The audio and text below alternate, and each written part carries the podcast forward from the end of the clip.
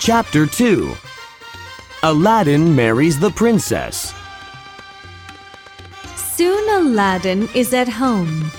His mother sees him with the lamp. What's that lamp?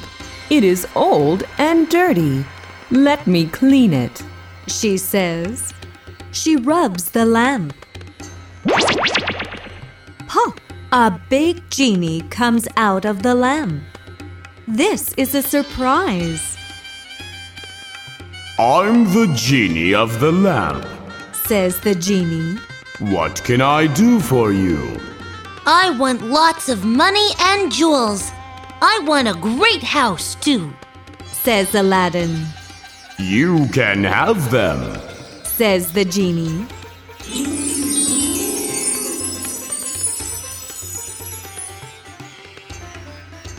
Aladdin and his mother become rich.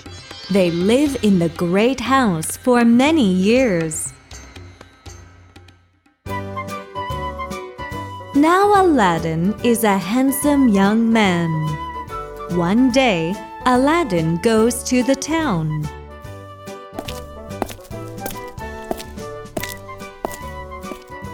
There he sees the princess, Oh, she is very beautiful. says Aladdin. He falls in love with her.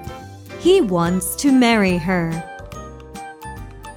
Aladdin goes to the king.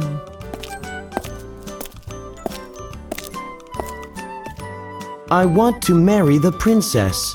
He says, Bring me 40 servants with 40 bowls of jewels, and build a golden palace next to mine. Then you can marry her. says the king.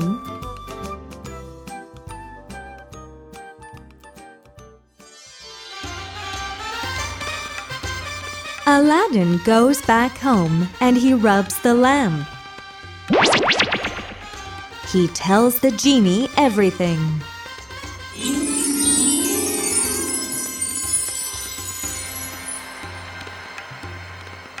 The next day, Aladdin goes to the king.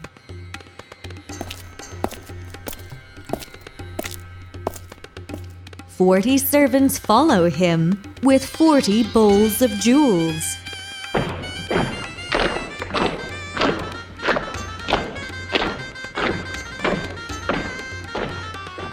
Aladdin shows the golden palace to the king. Great! You can marry the princess. says the king.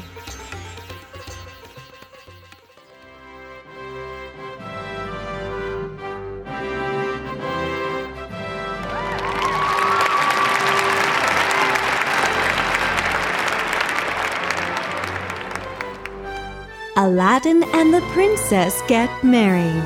They live in the golden palace.